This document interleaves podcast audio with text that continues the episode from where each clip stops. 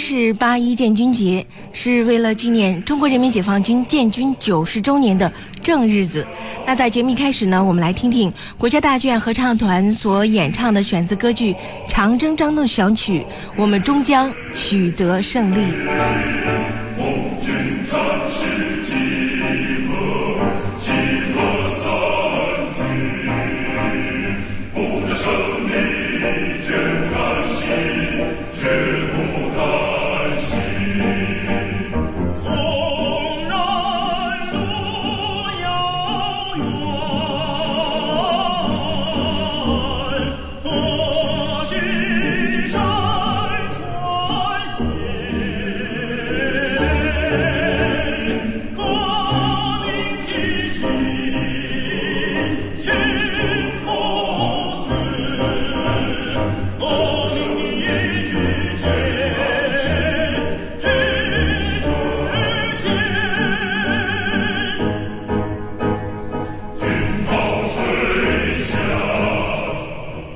将取得胜利。这是国家大剧院的原创歌剧《长征》当中的选段。在今天节目当中呢，其实我们要和大家聊聊的就是国家大剧院八月合唱节。有请我们今天的嘉宾，许久没见的老朋友，国家大剧院的合唱团的助理指挥焦淼，欢迎。Hello，各位听众朋友们，大家下午好！非常高兴和古月再一次见面，和大家一起来聊聊即将在我们大剧院举办的八月合唱节。嗯，我还记得焦淼，你第一次来的时候是国家大剧院合唱节的第一届，然后中间呢，我们就是丝丝缕缕有一些联系，但是一直都没有怎么见面，还彼此惦念着对方。今天很高兴哈，在第几届这是国家大剧院的合唱节了？这应该是第九届，第九届啊，九届了。嗯，所以呢，在今天呢，我们就为大家介绍第九届国家大剧院合唱节的相关内容。其实真的是一年一度的国家大剧院的八月合唱节，每年八月的时候哈，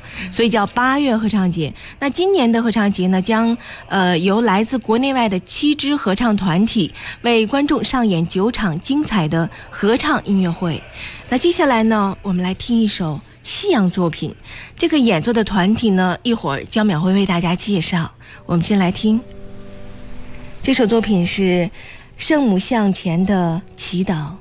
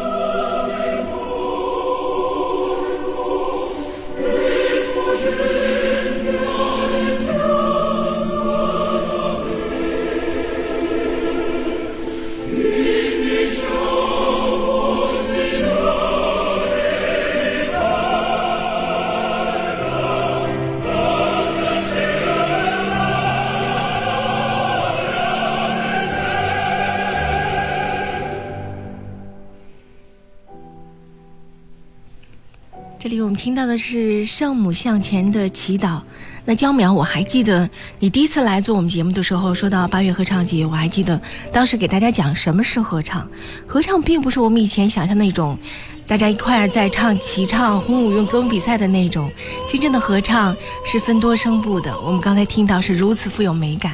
那这里我们听到的合唱团体是。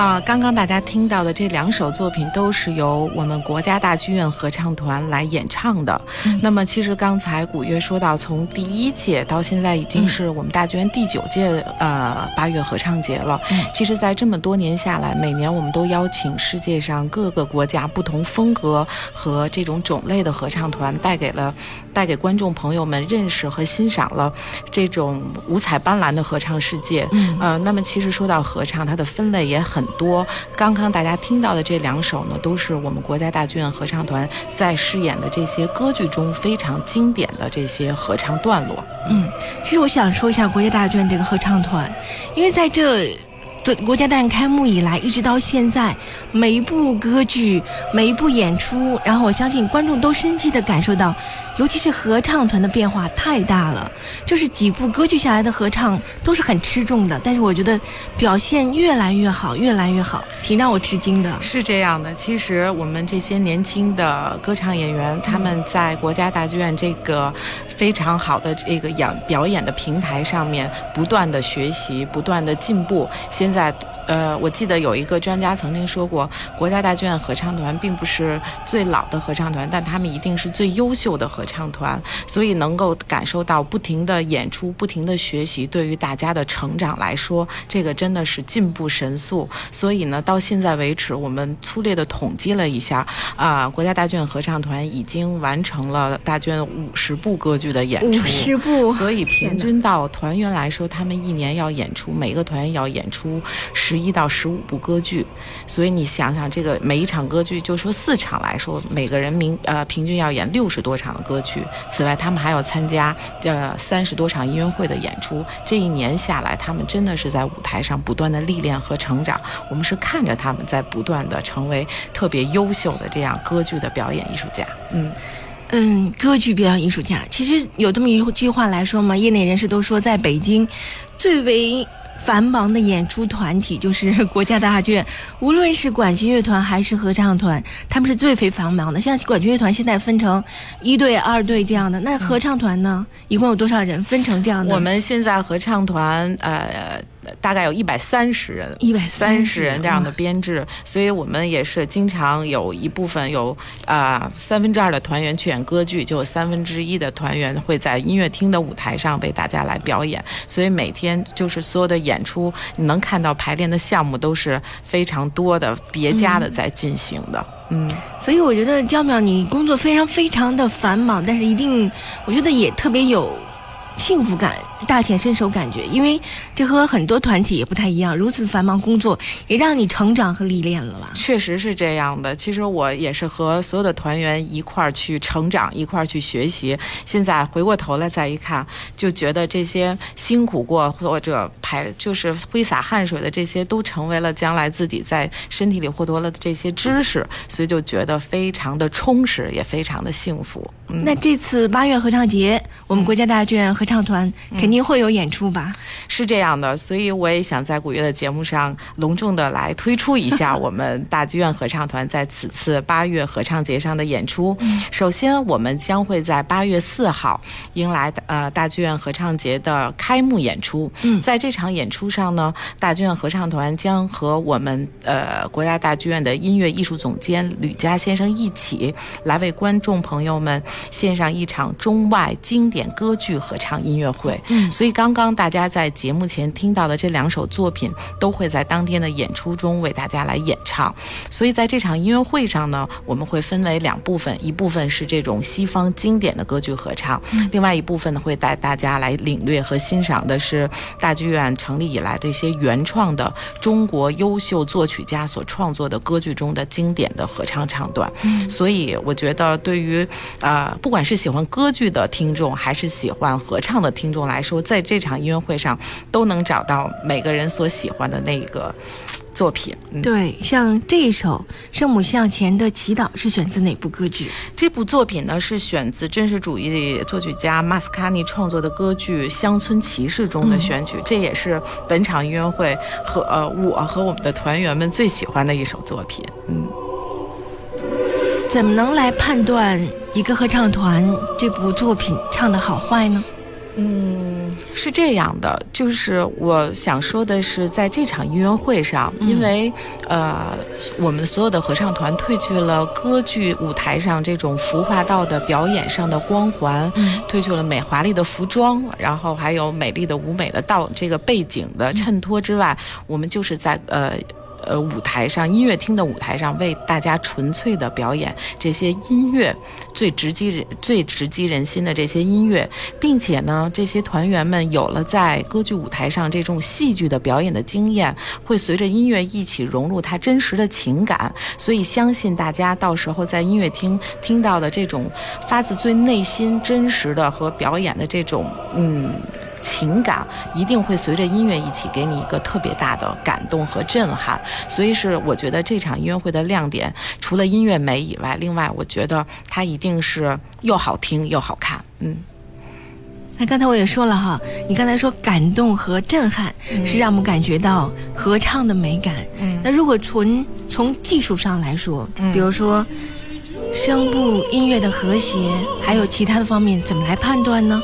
呃，是这样的，其实大呃，古月之前也说了，合唱再也不是大家认为的非常简单的一种齐唱或者大合唱的形式。其实合唱它会慢慢的随着我们越来越多的人的认识，就会发现不同声部有。它交织起来有不同的层次和和声，并且每个不同时期的作品呢，比如说像巴洛克和文艺复兴时期，它有这种复调音乐的这种交错的这种感觉，慢慢形成了有和声的这种肢体的合唱。所以呢，就是不同时期的合唱作品，它会有不同的风格。那么，特别是在我们这些歌剧的作品里边，它融入了不同时期的这样风格，并且呢，随着歌剧语言的也不一样，所以大家就会体会到。各种不同风格和形式的音乐带给你不同的感受，所以呢，我们经常老说，就是为什么那么多人喜欢合唱，是因为它的形式太多样，太，太就像万花筒一样，太多的变化。所以，呃，不同的人，只要大家喜欢音乐，就能在合唱里找到你所爱的那种形式。好，那我们接下来再听一首来自于国家大剧院合唱团所演唱的另外一种风格——俄罗斯，我的故乡。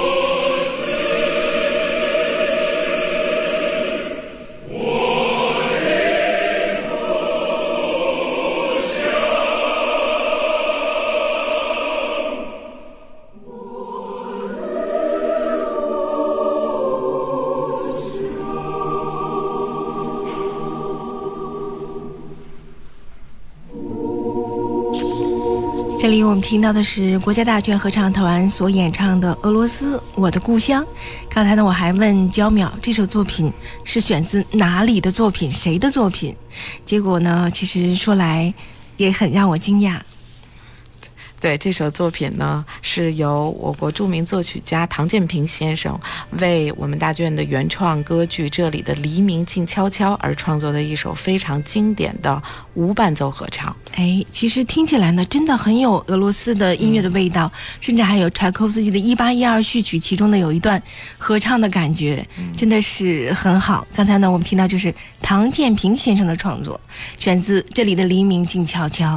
那接下来呢，我就为大家介。介绍一下，在今天的节目当中为大家介绍的国家大剧院八月合唱节大概有哪些的演出计划，有哪些中外的团体？来说一下这个演出计划哈。像八月四号是。中外歌剧经典合唱，那是国家大剧院合唱团的演出，指挥是大剧院的艺术总监吕嘉先生。那八月五号呢是北欧天籁，来自瑞典的斯万霍姆男声合唱团的音乐会。八月六号呢是浓情拉丁，西班牙 B 巴拉翁。艺术奇妙人生组合的音乐会，八月八号呢，依然是国家大剧院管弦乐团与合唱团的音乐会，来自于贝多芬的第九交响曲《欢乐颂》。八月九号是同样这场演出，八月十号呢是童话纯音，你看起的名字还真好，童话国嘛，丹麦，丹麦国家合唱团音乐会。八月十一号是。歌唱诗与远方，中国音协爱乐男声合唱团的音乐会。八月十二号是文艺复兴之旅，瑞典的罗密欧与朱丽叶合唱团戏剧音乐会。嗯，有这么几场非常精彩的团体和演出。接下来呢，我们一一来为大家介绍。那说到这里，我们先来听一段瑞典的斯万霍姆男声合唱团他们所演唱的作品，叫做一首很有意思的舞曲。Dum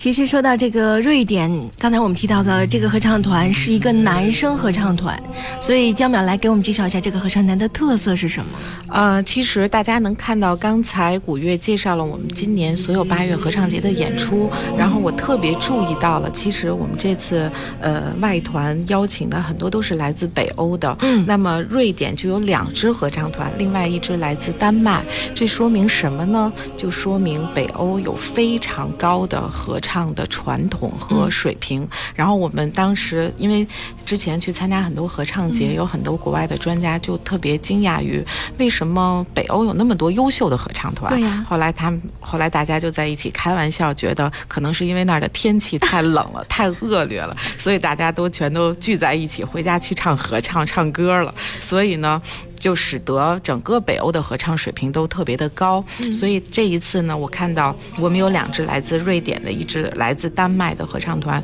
所以大家呢能通过这一次的演出，非常好的领略一下具有北欧风格特特色的这些合唱团他们的演唱风格以及作品，而且呢，我还注意到了他们的演唱作品，除了欧洲像巴哈或者布鲁克纳这种非常古典的作品之外，每个合唱团都带来了具有自己当地地域特色的这样的民歌合唱。其实大家在听着这些的歌曲的时候呢，也能够感受到，你就好像去旅行一样，了解当地的文化，了解了解当地的音乐。所以这也是合唱带给我们一件非常有意思的享受。哎，像刚才那首曲子就是 Broad Polaska。这是一个瑞典当地的舞蹈，我觉得很有特点。嗯，其实刚才焦淼说的也很好，我觉得北欧嘛，你看都是白昼或者全都是黑夜，嗯，所以他们用音乐，而且互相来唱合唱，我觉得之间，刚才我也说了，之间锻炼那种和谐之声也是不同的。在今天呢，为大家介绍的是国家大剧院八月合唱节，在今天呢还有很多的精彩内容带给大家，欢迎大家继续收听。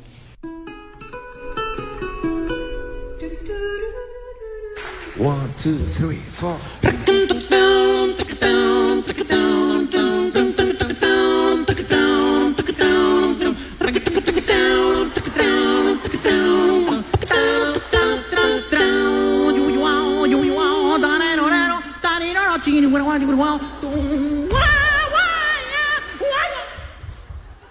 This is the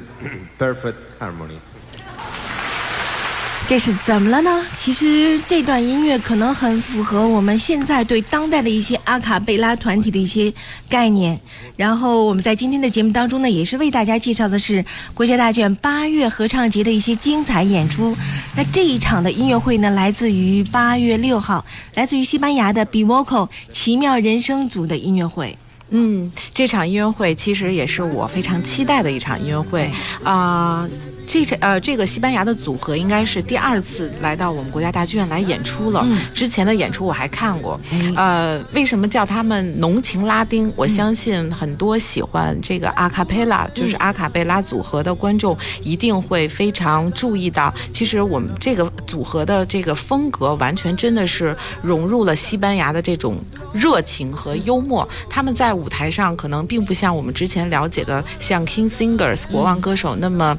英伦范儿、绅士范儿，站在那儿安安静静的唱歌，就算幽默也是非常小的一点点表演。他们是非常多的六个人都非常具有喜感，对，非常幽默。然后呢，让把你非常融入的带入到这个呃他的作品里，而且他们的演唱的作品从呃 Handel 一直到现在的流行，通过他们这种无伴奏的演唱，让你特别融入，就能非常轻松的了解到不同音乐的类型风格。所以还是非常有意思的，而且我记得当时那年演出最后的返场，他们即兴改编了一首中国小朋友们都非常喜欢的《喜羊羊与灰太狼》，特别的精彩。所以今年的这场演出，我相信还是会非常热烈和受欢迎的。嗯，对，我觉得像九年前。我们对合唱还不够了解，到现在我们了解到合唱的种类是如此的多样，包括国内有很多不同的唱合唱组合，还有国外甚至有很多的阿卡贝拉的比赛，对对，然后合唱的这种从古典到流行的方式，我觉得。各种的玩法，各种的唱法，就让我们感受到这个合唱的这个精彩世界。是人生真的是无极限，它可以呃表现很多你意想不到的，用乐器表现不出来的声音和声响。所以，而且阿卡贝拉呢，又对于这几个人的歌唱能力要求还是非常高的。嗯，所以你看，合唱乐队的合唱、多声部合唱、阿卡贝拉的合唱、有伴奏的合唱，有那么多种类。我当然只说了其中一小部分，所以让我们来感受合唱的魅力吧。那在今天的节目当中呢，邀请的是国家大剧院合唱团的助理指挥焦淼来到节目当中，来和大家聊一聊在本届的国家大剧院合唱节。刚才我也介绍了，一共呢有六支优秀的团体，来自四个国家来为我们展现不同的音乐会。从八月四号到八月十二号，刚才呢我们介绍了这场音乐会，来自西班牙的 Bivoco 是八月六号的音乐会，叫做浓情拉丁。那八月八号和八月九号呢，刚才已经为大家介绍过了，就是国家大剧院的管弦乐队与合唱团所演奏的贝多芬第九交响曲《欢乐颂》，真的是大部头啊。对，所以大家能够看到，我们为八月合唱节这种曲目还有演出团体的这种安排是非常多样的。嗯除了就是呃这种室内合唱，然后歌剧合唱，大家还会在八号和九号欣赏到这种呃大型的管弦乐队和合唱团在一起的这种呃声乐套曲的这样的演唱。所以，而且这个贝九对于来对于大卷合唱团来说非常有渊源，因为呢，我们第一次演出它是和以前演过是吗？我们已经演过很多次了，哦而且每次都是和大师合作。嗯我们第一次是和洛林马泽尔一起在大剧院演出，呃，那么二零一最近的一次是今年的五月三十号，和美国费城交响乐团在他们的音乐总监雅尼克的指挥下来演出的。嗯，前年他们又到香港和现在的纽约爱乐的艺术总监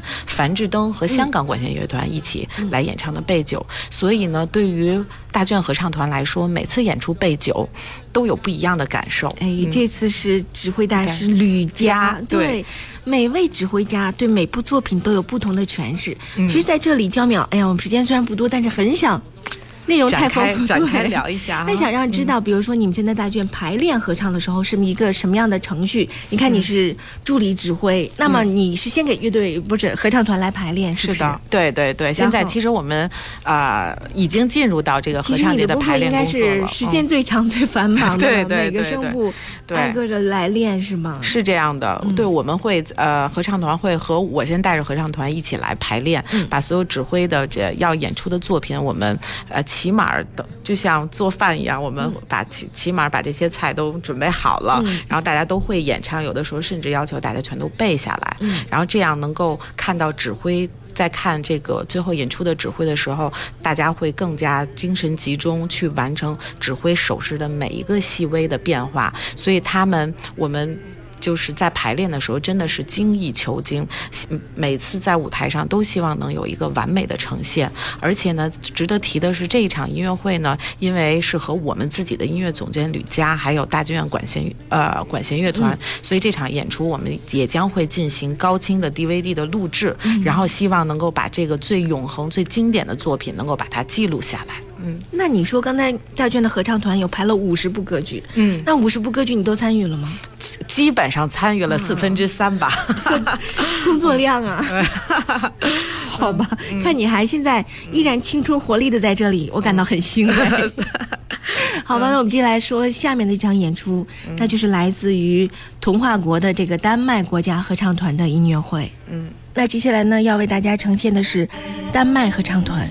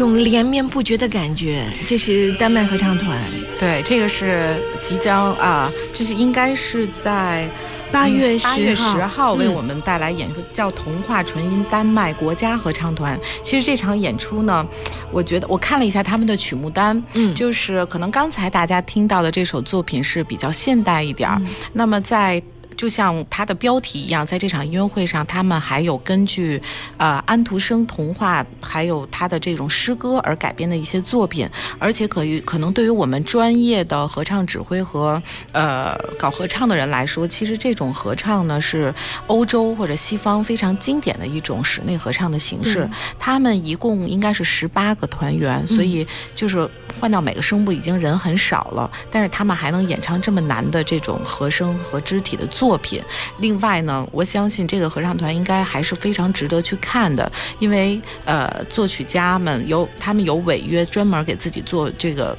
合唱团来创作的作曲家表现的就是丹麦的当地的这些音乐，所以我还是非常期待他们去感受一下丹麦的田园风光，感受一下安徒生的童话故事在他们的歌声中有什么样的表现。嗯，刚才张淼也说了，他们虽然只有十八个人，但是我们听起来真的有一种大合唱乐队的感觉。嗯。而且刚才你也说了，一听这个是感觉看到曲目啊，也是传统的欧洲的合唱团的感觉。我有这种感觉，就是与刚才的像 b vocal 这种 a cappella 这种感觉是不同的。轻松流行一点，对，他们是轻松 b vocal 是轻松流行的，而他们是传统的，甚至可以演奏更古典的，甚至宗教作品。对对对，是这样的，嗯，所以呢，其实我经常在大剧院做讲座的时候，就有很多观众就会发现，他们会在欣赏外国作品的时候，会觉得因为有语言的障碍，所以他们会觉得有听不懂或者不愿意去听的感觉。其实在，我想在这儿跟观众朋友们分享的是，其实语言真的是一个载体，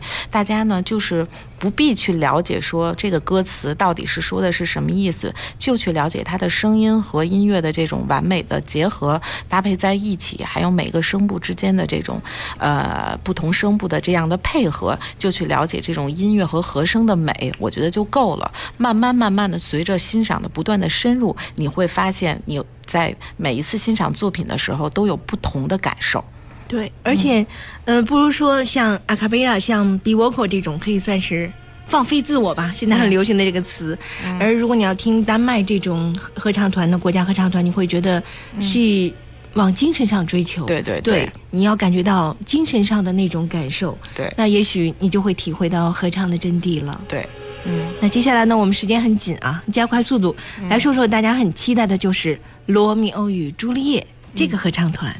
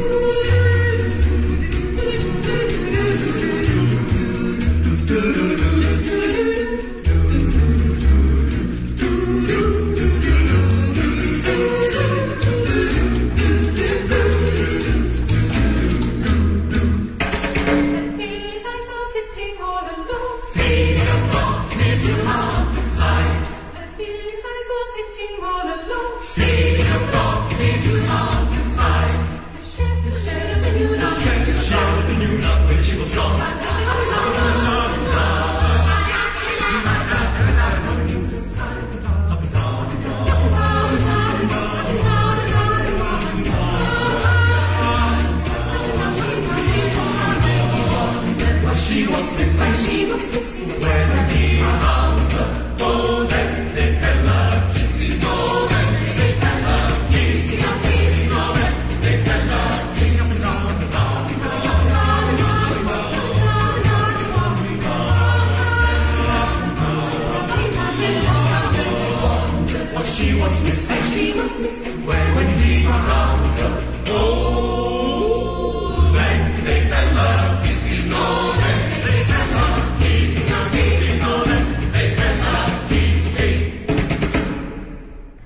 很有意思呢？我们这里听到的是来自瑞典的罗密欧与朱丽叶合唱团，他们的演出时间呢是八月十二号，是应该是八月合唱节的闭幕式音乐会吧？对，应该是八是这次八月合唱节的收官的音乐会。嗯，呃，其实呢，呃，我还是非常期待他们。为什么这么说？每一次你都对都很期待期待。是这样，因为呢，嗯，这个合唱团不不再是从从我现在的了解开始来说，是因为他们是融叫音乐戏剧，所以我对这个非常的好奇，因为我也没有看过他们的现场演出，呃，而且呢，他们演唱的作品呢是这一次在北京的演出会以恢复文艺复兴时期的这样的哎作品，而且他们你会看到穿着非常当时这个文艺复兴时期的服装，再加上当时的乐器的伴奏，还有他们幽默和诙谐的表演，所以给大家会呈现的是一个剧场的音乐戏剧的形式。哎所以而且人也不多，好像大概可能十几个人吧。嗯所以我相信这应该是一个